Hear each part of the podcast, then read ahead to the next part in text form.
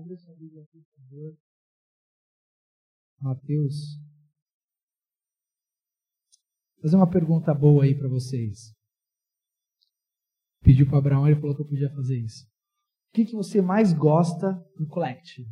Pensa no seu coração isso aí. O que, que você mais gosta? Uma coisa só. Uma coisa só. Não vale falar que é o lanche, hein?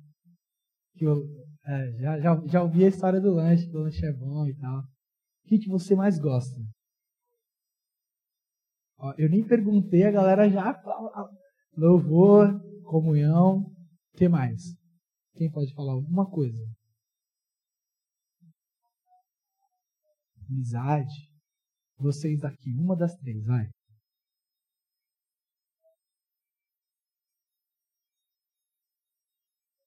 Liberdade. Legal. E você? É a primeira vez que você vem? E o que, que você gostou até agora? Do louvor. Até porque foi o que teve até agora, né? Legal, legal. E tá vendo? Eu não sabia que era a primeira vez que você veio. Mas que bom. E aquela. Pegou o celular ali já pra. É a primeira vez que você vem? Não? E por que, que você volta sempre aqui? Você gosta da comunhão? É, eu, a gente no louvor falou, né, que ele reina e o fato de Deus reinar isso significa que a gente pertence a um reino e o, o que eu falei pode ser meio redundante, mas muitas vezes a gente não tem é, entendimento do que é pertencer a um reino e existem várias explicações para o que é um reino. Mas uma vez meu pai conversando comigo ele falou um reino é um conjunto de seres semelhantes. Por exemplo, reino vegetal, reino animal, e assim por diante. Todo mundo viu isso na escola, né? Legal, é isso aí. Então, o que que faz, o que que faz a gente pertencer a um reino? Que nós temos uma semelhança. E qual é a nossa semelhança? Sermos filhos do mesmo Pai. Então, isso é o que nos dá direito de pertencer a esse reino.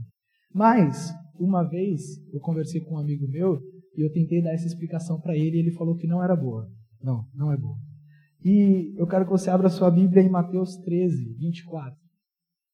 E ele não conseguia entender o que eu falei. Mas você vai ver que faz todo sentido o que eu falei com o que ele me falou. Mateus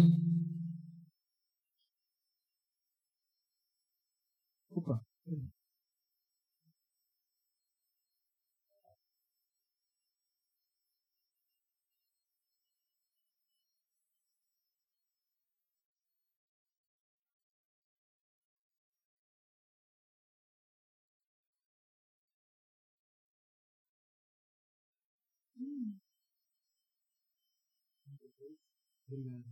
Sempre bom ter a esposa que ela já até o que tu vai falar ela já sabe. Desculpa, é o 33. E continuou-lhes e contou-lhes ainda outra parábola. O reino dos céus é como fermento que uma mulher tomou e misturou como uma grande quantidade de farinha. E toda a massa ficou fermentada. E acabou aí a parábola. E o que, que eu quero dizer com isso? Quando eu conversei com esse meu amigo, ele falou: o que, que é um reino? Aí eu olhei, falei, ah, reino é um conjunto de pessoas iguais e tal. Aí ele falou, não é nada disso. Aí eu falei, o que, que é então? O reino é influência. Eu assim, mas ele foi tão convicto que eu até não quis questionar ele, né? E aí outro dia eu estava lendo em casa, eu e a Carol estava lendo junto. Aí quando a gente leu isso e tal, eu, eu nem lembrava que esse meu amigo tinha me falado isso mas a gente leu essa parábola. E, e quando a gente leu, na verdade, o capítulo todo, mas o que me chamou a atenção foi isso. Quem aqui já fez um bolo? Alguém já fez um bolo? Eu não vou pedir a receita. Já fez um bolo, já fez um bolo. Você coloca muita, muito ou pouco fermento? Pouquinho, né? Comparado com a quantidade de farinha de trigo que você coloca, o fermento é quase nada. Mas o que, que acontece? O, a farinha de trigo faz o fermento ficar sem efeito, ou é o pouquinho de fermento que gera um efeito na farinha e faz com que o bolo cresça? O fermento fermenta a farinha. Né? E quando eu pego isso para nossa realidade, talvez você olhe e fale assim, meu, a gente aqui é um grupo pequeno de pessoas, tem 20 pessoas aqui, e aí? Mas a convicção que a gente precisa ter no nosso coração é que nós somos o reino. E o reino é influência. Ele não diz que o reino é influência porque é a maioria. O reino é influência porque ele é como fermento. E aonde o reino está, o reino exerce influência. Aonde você estuda, você é influência. E aonde você vai trabalhar? Você vai ser influência. E na hora de usar o Facebook, você vai ser influência. Em qualquer lugar que você for, em qualquer situação da sua vida, você vai ser influência. E se você não é influência? Está errado. Porque o reino é como fermento. E o fermento influencia tudo o que está em volta. Então, a partir do momento que você entende que você é a influência, você pode viver qualquer situação da sua vida. Você pode ir para qualquer lugar. É, por muito tempo, quando eu era daqui sua resposta, a gente ia para a Rua 15. Quem já ouviu falar da Rua 15? Baladinha e tal. E a gente ia lá na Rua 15 e aí a gente, a gente ficava olhando. Aí a gente olhava alguém assim, meio mais ou menos, a gente ficava no cara, tudo bem? Boa noite, pô, cara, eu vim aqui pra orar por você, velho, e tal, tal, tal, tal. Aí o cara já tava assim. É, tipo, como assim?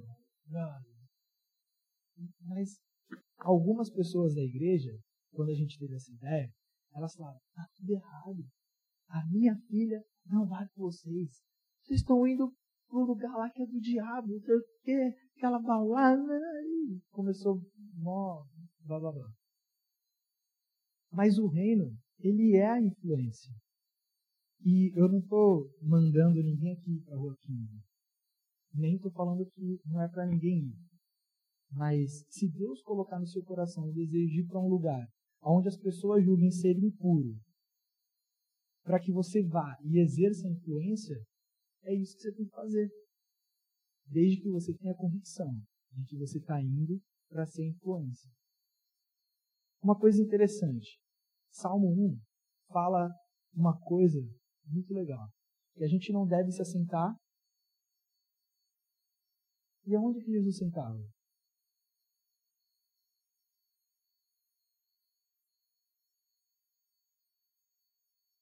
Então, assim, Jesus ele não concordava e ele não era influenciado. Mas a, posi a posição de Jesus era: eu vim no meio da roda dos escarnecedores e eu vou influenciar esses caras. Eu vou ser tão chato com eles que eles vão querer me crucificar. Mas ele tinha a convicção de que ele era o fermento. Ele tinha a convicção de que ele era o sal e a luz. E por onde ele fosse, ele ia iluminar e ele ia é, dar sabor. Agora, muitas vezes, qual é o problema? A gente perde essa coisa no nosso coração, esse princípio de quem nós somos, perde a nossa identidade. E aí a gente passa a adquirir a identidade do outro. Você gosta de calça preta, pô, só anda de calça preta. Aí aparece uma menina que ao invés de andar de calça preta, ela está andando de biquíni, só a parte de baixo na rua. Aí você olha e fala, pô, minha calça preta é mó legal. Daqui a pouco a menina passa de novo, só com a parte de baixo, de biquíni. Aí tu anda, pô, acho que usar biquíni é melhor que usar calça preta. Aí daqui a pouco a menina passa de novo. Aí quando olha para você, você já tá de biquíni, só a parte de baixo andando na rua. Quando na verdade tinha que ser o contrário. Ela tinha que passar, olhar você de calça. Ela, caramba, é melhor eu andar de calça preta que o pessoal de biquíni com a parte de baixo. Eu não estou nem falando de biquíni, eu não estou nem entrando nesse mérito, só estou falando de influência. Você quer fazer o que o outro quer, mas você nem sabe por que, que você quer o que o outro quer, já viu isso? A pessoa põe lá no Facebook, aí você fala, pô, mó legal, velho, vou fazer também. Você nem sabe como é a vida da pessoa. Estava conversando com o Abraão e eu falei uma frase para ele que eu aprendi, e essa frase, isso eu aprendi é, num evento de trabalho que eu fiz. Né? E aí o cara falou assim, não compare, anota aí, hein, anota aí, não compare o seu palco, ou melhor, o seu bastidor com o palco dos outros. Então, o que, que pode ser um palco? Existem várias coisas, mas o perfil do, do Facebook da pessoa pode ser o palco dela, né? Onde ela brilha. Sorrisos, tá tudo lindo, maravilhoso e tal. Mas e os bastidores da vida dela? Como é que tá? Eu conheço uma pessoa que ela tem mais ou menos a minha idade. E o casamento dela tá um lixo, assim. Destruidaço. Ela traindo o marido direto. Direto. E aí quando a minha esposa olha o perfil dela no Facebook, cara, 10, tudo lindo. Tá tudo perfeito. E aí a minha esposa foi conversar com ela, aí ela começou a contar os bastidores, abrir o coração e tal. Mas às vezes você está vivendo uma vida que o teu bastidor é maravilhoso. No seu dia a dia, você tem paz.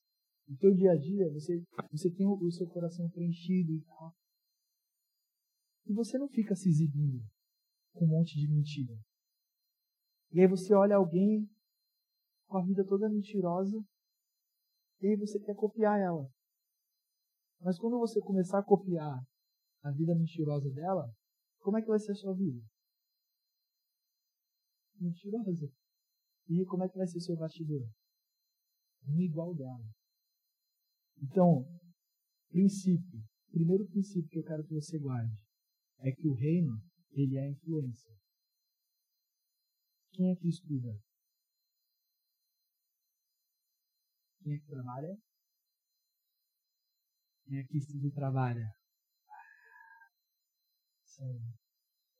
Eu tenho uma amiga que ela foi na faculdade e aí tem aquele esquema do trote, né? Os caras passam de sala em sala e tal.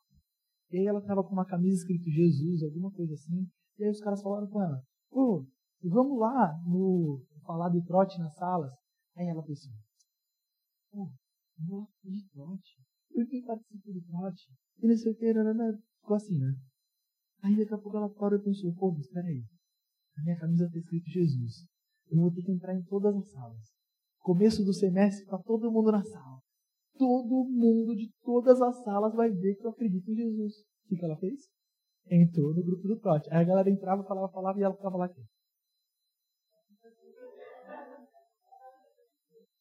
Um ano depois, ela procurando algum cristão na, na faculdade e tal. Aí chegou uma. Ela estava do lado de uma menina e a menina, acho que na biblioteca, falou: ah, não sei o que lá, a Bíblia. Ela, Bíblia? Você acredita em Jesus? Aí a menina: Não, eu não, é ela. Aí ela jogou para outra. E aí ela pegou aquela menina e falou: Pô, tô querendo orar aqui na escola. Vamos orar. Aí a menina: Pô, demorou. Aí oraram. Aí, tipo, no outro dia que elas se reuniram, tinha oito. Aí ela falou: Gabriel, hoje tinha oito e amanhã acho que vai ter dez. Mas o que, que ela entendeu? Que a posição dela era de influência. Ela falou, Gabriel, eu tô com um problema, porque as meninas estão olhando para mim e elas ficam me olhando como referência. E eu não sei como que é isso, porque eu nunca imaginei que elas iam me olhar desse jeito. Eu só queria juntar a gente para orar e agora elas ficam me imitando, não sei o que. Você é influência. Aonde você está? Você conhece alguém que é um mau exemplo? Ela conhece. Eu também conheço um mau exemplo. Você conhece alguém que é um bom exemplo? Pô, cara, fechou. Não é não? Tinha que ser, tinha que ser. Mas acho que é, acho que é.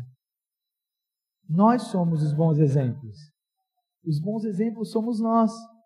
Então, a nossa conduta, a nossa postura, a nossa forma de viver, a gente tem que ter essa convicção de que os maus exemplos vão olhar para nós e vão querer seguir o nosso exemplo, porque eles estão vendo que o nosso exemplo dá certo. O seu exemplo dá certo? Você sabe como é que é a sua vida. Você sabe o que você tem vivido. Se você acha que o seu exemplo não é um bom exemplo, então está na hora de você mudar a sua postura.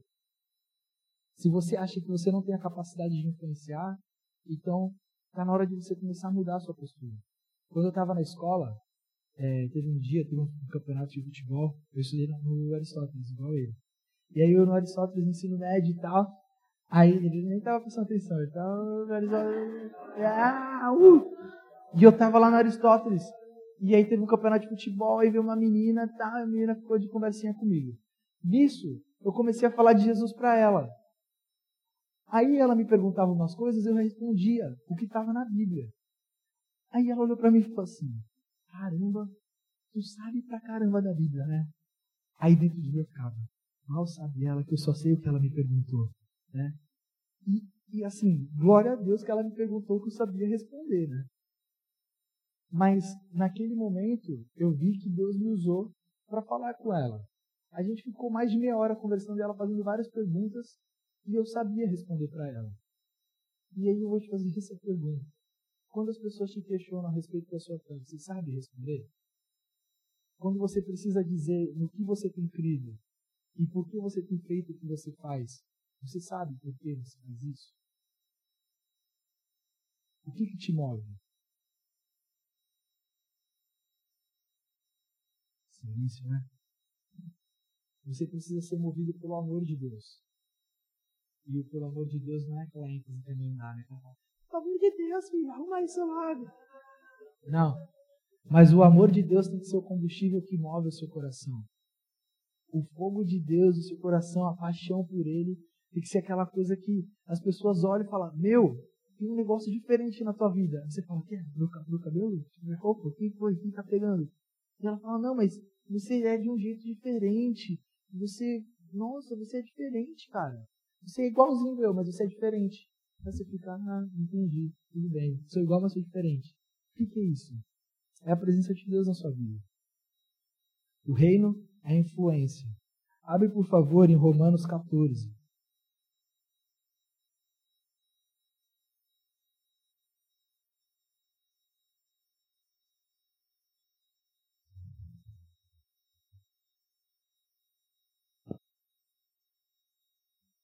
Versículo 17. Pois o reino de Deus não é comida nem bebida, mas justiça, paz e alegria no Espírito Santo. O que é o reino?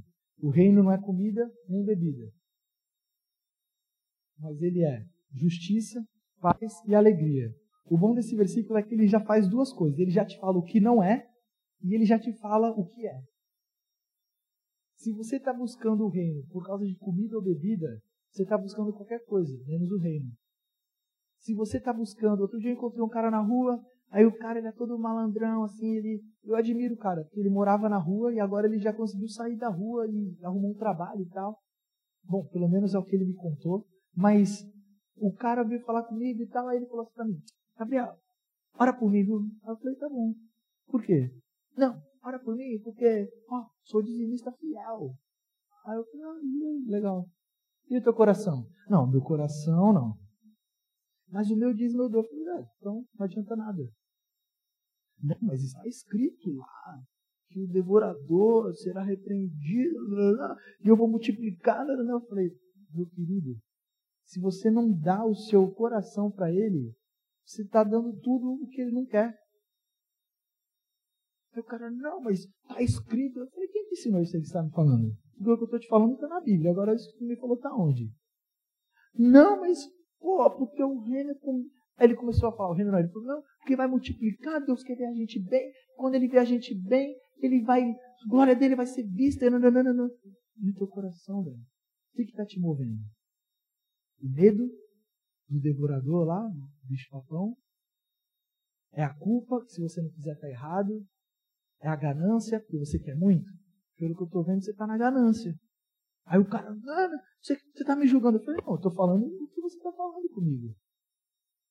Mas aqui é claro que o reino não é comida nem bebida. E eu falei para ele, cara, você tem que dar. Eu dou por gratidão, por reconhecer quem Deus é. Eu dou porque eu amo a Deus. E eu gosto de ver esse lugar funcionando. Eu dou porque eu quero que mais pessoas sejam alcançadas. É por isso. Aí ele, ah, ah, ah. aí foi embora. Mas o coração dele não queria dar. E por que, que ele estava buscando o reino? Ou, por que, que ele achava que ele estava buscando o reino? Ele queria mais comida, queria mais bebida. E eu não estou dizendo que comer bem e tal é ruim. Pelo contrário, eu gosto de comer bem. Me falaram que tem uma cantina no final que é animal. Cara, é Masterchef. Raio gourmetizador ali. Mas o reino, ele não é comida, ele não é bebida. Vai ter pessoas que vão seguir a Jesus a sua vida inteira e não, e não vão sair do barraco que moram. E nem por isso elas não vão ter Deus na vida delas. Pode sair? Pode. E eu oro para que saia. Eu, eu, eu gostaria que a pessoa saísse. Mas não é porque você anda com Jesus que você vai morar num, numa cobertura de frente para a praia em Tararé. Não é. Mas quando você anda com Jesus, você recebe três coisas. Quais são elas? Justiça, paz e alegria do Espírito Santo. Justiça, paz e alegria. E, a, e tudo, eu, eu, quando eu era adolescente, Deus falava comigo muito através dos exemplos que, de coisas que eu vivia. Uma das coisas que acontecia comigo, eu gostava de comer traquinas de morango. Traquinas de morango é animal, né? No Nescau, pá. Todd não, Todd é fraco, é Nescau. Nescau, energia que dá gosto. E aí, eu, um dia no evangelismo eu falei assim pro cara, por exemplo, eu gosto de traquinas pra caramba. Mas se eu não tenho uma traquinas, eu posso te dar? Aí o cara, pode. Eu falei, não, eu não posso, porque eu não tenho. Mas se eu tenho, eu, aí, eu posso te dar. E tudo que você recebe de Deus, você pode dar. Então, a partir do momento que você recebe a justiça de Deus na sua vida, o que você pode fazer? Você pode dar essa justiça para outras pessoas. Que outras pessoas? As pessoas que vivem injustiças. Lá na, na comunidade que a gente participa, teve uma menina que a geladeira dela quebrou. E aí ela não conseguia arrumar a geladeira e ela estava comprando gelo. No final, o dinheiro que ela ia gastar de gelo era o dinheiro que ela precisava arrumar a geladeira, mas ela não conseguia juntar. Então ela ficava comprando aos pouquinhos gelo. A gente viu isso. O que a gente fez? Pô, chamou ela de canto, a gente tá vendo a tua situação e tal. Eu acho que é, a gente quer te dar um, uma oferta para você comprar lá o que você precisa para geladeira e arrumar de uma vez. Aí a menina ficou, caramba, meu Deus. É, eu acho que ela poderia ficar feliz, mas espantada nunca. Porque as pessoas não podem se espantar com a nossa justiça. Visto que a nossa justiça tinha que ser algo. Se teve um ato de justiça, a pessoa tinha que olhar e falar: ah, segue Jesus, né? Já sabia que ele ia fazer isso. Sabia. Agora, o que é de se espantar é quando um injusto faz justiça. Porque fala, pô, mas o cara é injusto, velho. O que, que ele está fazendo? E o que, que, a gente, o que a gente mais vê no mundo? São os injustos fazendo justiça e os justos ou fazendo injustiças ou se calando. Então, o reino, ele é justiça. E se você participa de um reino de justiça, existe uma justiça dentro de você que precisa ser passado para outros. E o reino é paz e o reino é alegria. Paz e alegria. Independente da situação que você viva. Essa semana foi muito forte no meu coração. Deus é Emanuel. E o que significa Emanuel? Deus conosco. E independente da situação que você viva, o que você precisa ter no seu coração? Emanuel. Tá tudo mal, mas Deus está comigo. Lá na igreja, essa semana, há uns 15 dias atrás, arrombaram a porta, pegaram a nossa caixa de som e levaram embora. Aí, eu sou vizinho da igreja, né? Ah, é, parede com parede, assim. Não moro na igreja, mas eu sou vizinho. Aí hoje, minha esposa chega em casa e fala, ó, acabaram de arrebentar, acabaram não, estava olhando ali, arrebentaram o sensor de luminosidade da igreja, viu? Que apaga e acende a luz automaticamente. Eu falei, ah, tá bom. Ah, e outra coisa, quebraram a lâmpada também.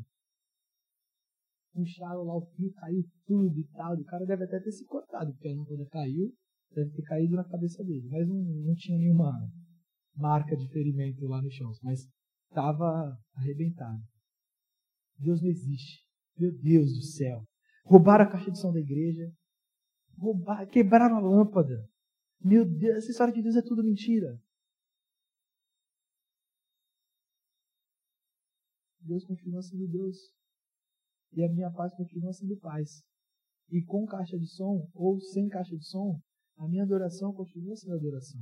E com luz ou sem luz, a gente continua se reunindo lá. E eu estou dando um exemplo do que aconteceu na minha vida e na sua vida acontecem coisas diferentes. Mas a convicção de que Ele é a sua paz é a mesma que a minha. Ele é a nossa paz. E o que mais? Nossa alegria. A gente tem que ser um povo conhecido pela alegria. E eu não estou falando que todos os momentos da sua vida serão momentos alegres. Mas Deus ele te dá paz em meio à guerra. E ele te alegra quando você não tem motivo de se alegrar. Você olha e fala, meu, por que, eu tô assim? Tá tudo zoado. Lá em Tiago fala, tem, de, tem muita gente que nunca ouviu isso na Bíblia. Ó, mas eu vou contar um segredo para vocês.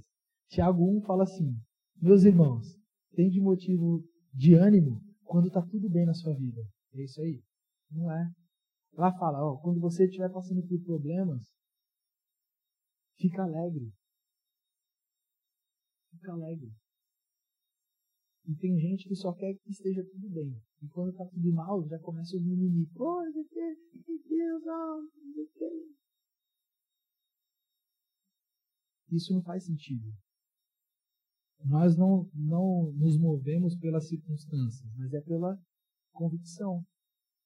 Você tem uma convicção no seu coração e essa convicção faz você se mover. Por exemplo, a primeira pergunta, eu vou repetir: por que você faz o que você faz? Por que, que você se reúne? Então, se chover, não é dia de reunião, tem gente que fala assim, né? Tem que tomar cuidado com o que eu falo, porque às vezes eu falo uma coisa que vocês já ouviram, mas, mas tem gente que fala, ah, hoje só os crentes vieram porque tava chovendo e tal, né? Meu pai fala sempre. E eu olho e falo, meu, não concordo. Porque às vezes o cara mora lá, a gente passou ali, tava tudo alagado e tal. É difícil pro cara vir. E eu não estou falando que, que é pecado, não, mas, mas assim, existem situações que dificultam.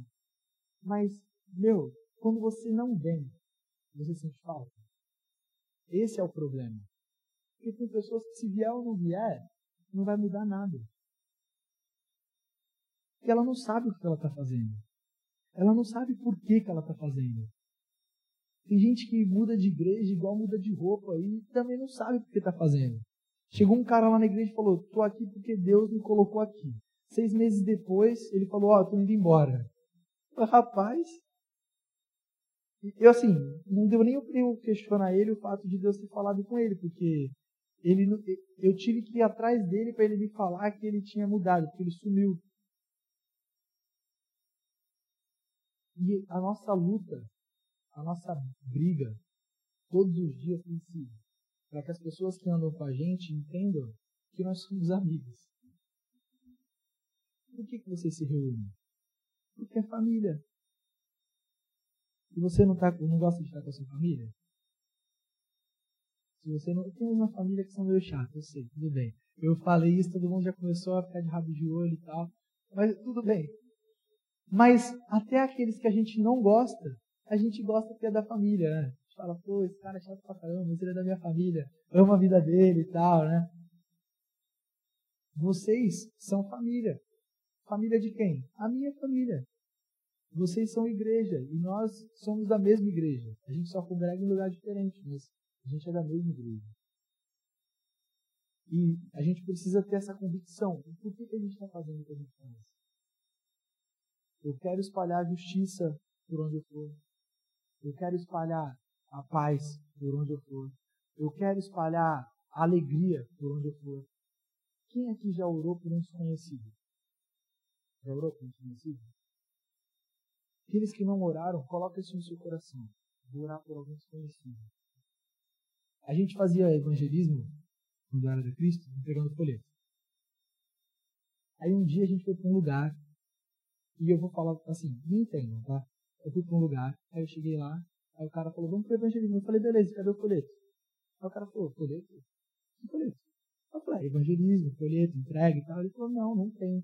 Eu, como assim não tem? Ah, não tem. Eu falei, como é que faz? É, vai lá na rua, encontra a pessoa, falou, tudo bem, vem orar por você, ora por ela. Eu falei, mas assim? Como é que é isso? Tá maluco? Evangelismo tem folheto, cara. Pô, ela não sabe de nada. Pô. Aí a gente foi na rua e tal. Paramos. O primeiro grupo que a gente parou foi tudo bem, a gente vai orar por vocês. Beleza? Não, tudo bem, pode orar por mim. Meu Deus, eles são pior que a gente, eles são mais loucos. Que eles aceitaram, né? E eu já orei por pessoas na rua. E a pessoa fala, nossa, quanto é que é? Eu falei, quanto é que é o quê? Não, você orou por mim. Eu falei, meu, já está pago. Mas por que isso? Porque a pessoa sentiu paz. Você levou a paz que você recebeu. Uma vez eu orei por um cara e eu li na Bíblia que Jesus orava pelos, é, soprava nos discípulos. Soprou nos discípulos e foi cheio do Espírito Santo. Eu falei, cara, que mais? Ele soprou.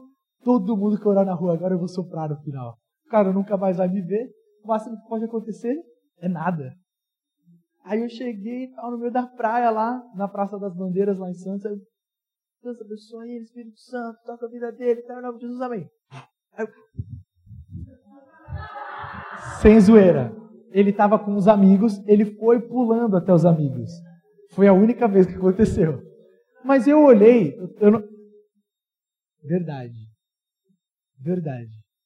O cara foi pulando até os amigos e, e eu fiquei constrangido. E eu fiquei constrangido. Porque você faz e você não sabe o que você está fazendo. Você faz, você leva, mas você não tem a dimensão do que você está levando. Eu, quando eu conheci essa galera que evangelizava sem boletos, resumidamente era assim: eles iam de casa em casa batendo nas casas, falavam: Oi, tudo bem, eu vim orar por você. E aí perguntava se tinha alguém doente, se tinha qualquer coisa e orava. E aí eu fui várias vezes, eu fui seis vezes. Passava uma semana com eles. E aí, na rua, é, eu encontrei uma mulher, e a mulherzinha assim e tal. Acontecia muita coisa bizarra. E eu, a mulherzinha lá não queria muito papo comigo. E aí eu falei para ela, olha, é, eu vim aqui orar por você e tal, tudo bem? A mulher, tudo bem, tudo bem. Aí eu orei para a coluna dela ficar reta. Coluna reta, em nome de Jesus, tal. No meio da rua, nada. Vou orar de novo. Coluna reta, de Jesus. Nada. Coluna reta, de Jesus, nada. Aí a mulherzinha tava assim, aí ela puxou a saia assim até o joelho e falou, filho, a minha perna cresceu. Eu falei, não, tipo, eu não acreditei.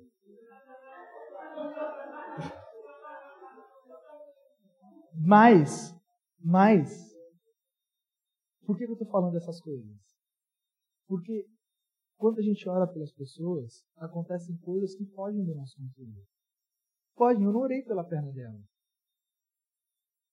Eu, eu orei para ela ter a coluna reta. Assim como uma vez, eu lá no. Eu fiz FATEC, eu fui estagiário lá, e eu cheguei lá uma vez, aí a mulher estava passando mal. E a galera doida procurando uma ambulância. Blá, blá, blá. Aí eu cheguei, eu devia ter uns 20 anos, eu tenho 26 hoje. Eu cheguei lá, aí eu falei, alguém falou, Pish. é nóis, eu sou velho, eu tô ligado, tô ligado. Sei, sei bem como que é. Cheguei lá, eu, aí eu olhei e falei, posso orar por ela? Pô, situ, ó, visualiza, situação crítica. Mulher passando mal, esperneando lá de dor. Chega alguém e fala, posso orar por ela? O que, que as pessoas vão responder? Claro! Pô, se tu falar, posso jogar sal grosso nela? O que as pessoas vão falar? Claro! Qualquer coisa que você oferecer, elas vão aceitar, porque a situação está crítica. E aí eu fui lá, tudo bem. Coloquei a mão na barriga dela, que era onde ela estava doendo. Dor sai em nome de Jesus.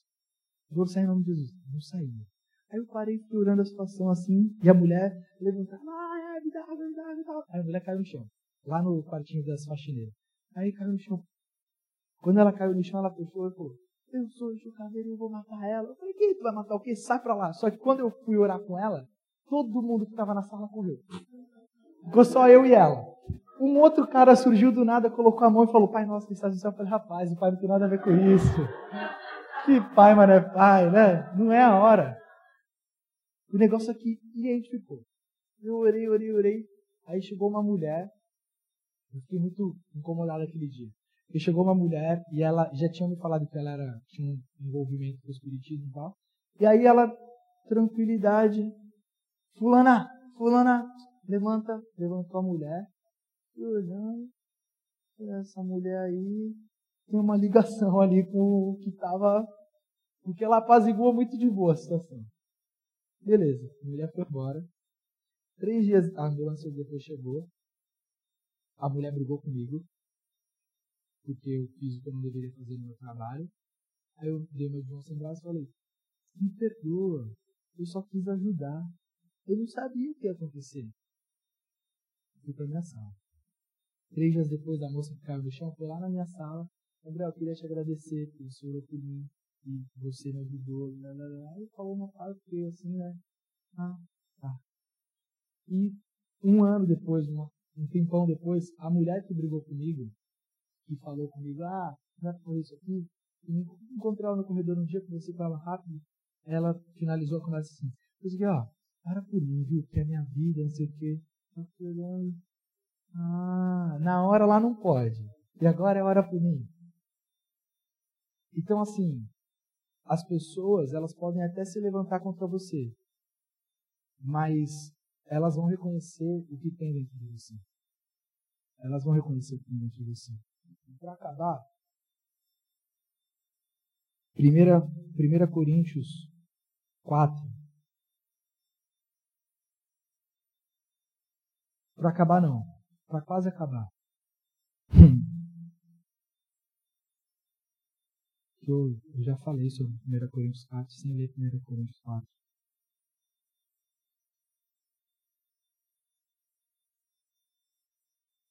1 Coríntios 4, 20. Fala assim: Pois o reino de Deus não consiste em palavras, mas em poder. Então, eu meio que falei antes da hora sobre né, a situação. Como é que o poder de Deus flui através da gente? Através da nossa oração. Simples. E quando você orar pelas pessoas, você vai ver que vai fluir em você o poder de Deus. O Espírito Santo de Deus. Vocês sabem quem é o Espírito Santo de Deus? O Espírito Santo, Consolador, aquele que Jesus enviou, aquele que habita em você. Você hoje é a casa de Deus. Por quê? Porque o Espírito Santo habita em você. E se você tem a convicção de que o Espírito Santo habita em você, ele também vai fluir através de você. E quando eu falei lá que a perna da mulher cresceu e tal, lá em Gênesis, o que, o que Deus fazia? em Gênesis 1. Ele fazia uma coisa, Gênesis 1. No princípio, criou, né? Criou os céus e a terra, criou seres viventes, criou o mar. Tá? O que Deus fez? Deus criou um monte de coisa. E essas coisas existiam? Não. E o que a gente faz quando a gente ora? A gente cria o que não existe. Então, se a pessoa está com dor de cabeça, o que, você vai fazer com a sua oração? Você vai criar o alívio. Porque ele existe na pessoa? Não. Se você vê uma pessoa com uma dor na perna, o que, você vai criar com a sua oração? Vai criar o alívio, vai criar a cura. Lá no pequeno grupo, a gente, tem, a gente sempre fala sobre isso. Orou, pergunta se a pessoa ficou boa. Por quê?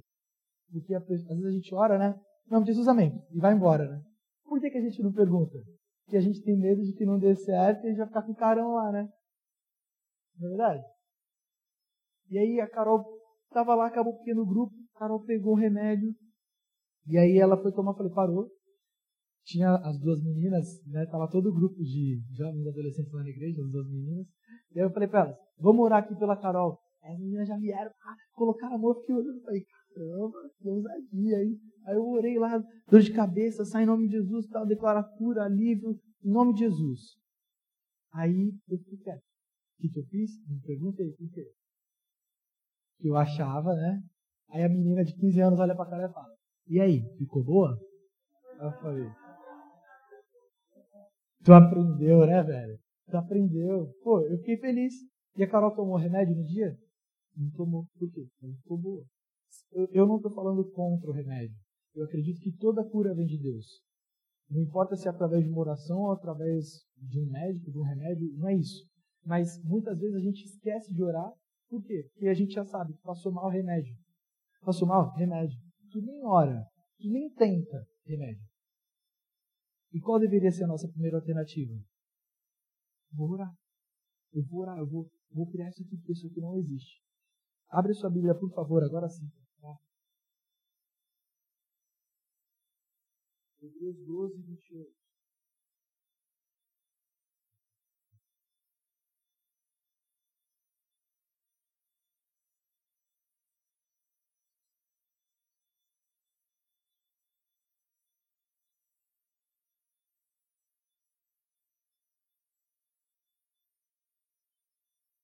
Eu tenho um amigo que uma vez ele veio para mim e falou: Gabriel, as pessoas que ficam abaladas é porque elas não confiam em Deus.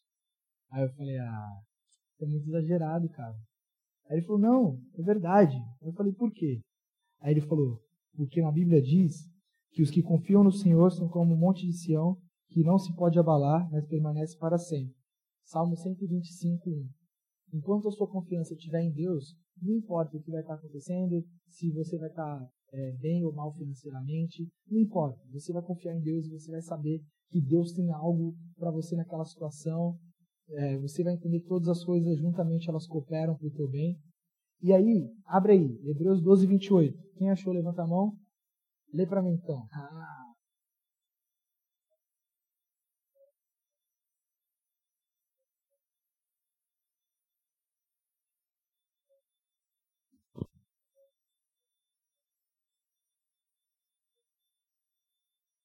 O reino pode se abalar? Não. Por quê? Porque o reino é um reino de pessoas que confiam em Deus. E os que confiam no Senhor são como os montes de Sião, que não se abalam. Então, nós, nós pertencemos a um reino inabalável. Por quê? Porque nós sabemos quem governa esse reino. E debaixo do governo dele, a nossa confiança é total. E nós somos inabaláveis. E quando que a gente vai se abalar? Quando a gente tirar os nossos olhos dele. Quando a gente tirar os olhos de Deus, vai vir o pânico, você vai desesperar, você vai tentar fazer na sua força. Mas enquanto você entender que você confia em Deus e Ele é o seu sustento, você vai permanecer firme. Você vai permanecer firme. Então, talvez você possa tentar fazer coisas que saiam um pouquinho só da rota do que Deus tem para você. Mas se você sair um pouco da rota do que Deus tem para você, você vai chegar num destino completamente diferente do que Deus tem preparado para você. Gabriel, e como que eu vou saber que eu estou no caminho certo? Você vai saber que você está no caminho certo. Quando a paz de Cristo hábito no seu coração. Quando você tiver a convicção. Falava com Abraão, falava, cara, você tem a convicção de que o que você faz é o que Deus para você fazer? Tenho. Então você está na rota certa. Eu estou num lugar onde tem eu, a Carol e mais dois. Quer dizer, mais dois jovens. E eu tenho a convicção de que Deus me colocou ali. Que Deus é o que Deus tem para mim. Pô, mas é mil e poucas pessoas lá, cara. Mas o que Deus tem para mim é onde eu hoje. E como é que eu sei? O que eu sempre faço um pouquinho tempo. O que você tem feito? Você tem paz nisso? Aonde você espera chegar? São, são perguntas que a gente tem que ter no nosso coração. Porque hoje eu sou velho, uma moça disse lá. Tenho 26 anos. Mas, pô, já tive 16, já tive 17. Já, já, já fui um cara que andava de magrela, cabeludo, de tênis rasgado na rua. Já fui. fui. Nada contra quem anda de magrela, cabeludo, de tênis rasgado. Tênis não tá rasgado. Não tá nem de bicicleta. Tá de bicicleta?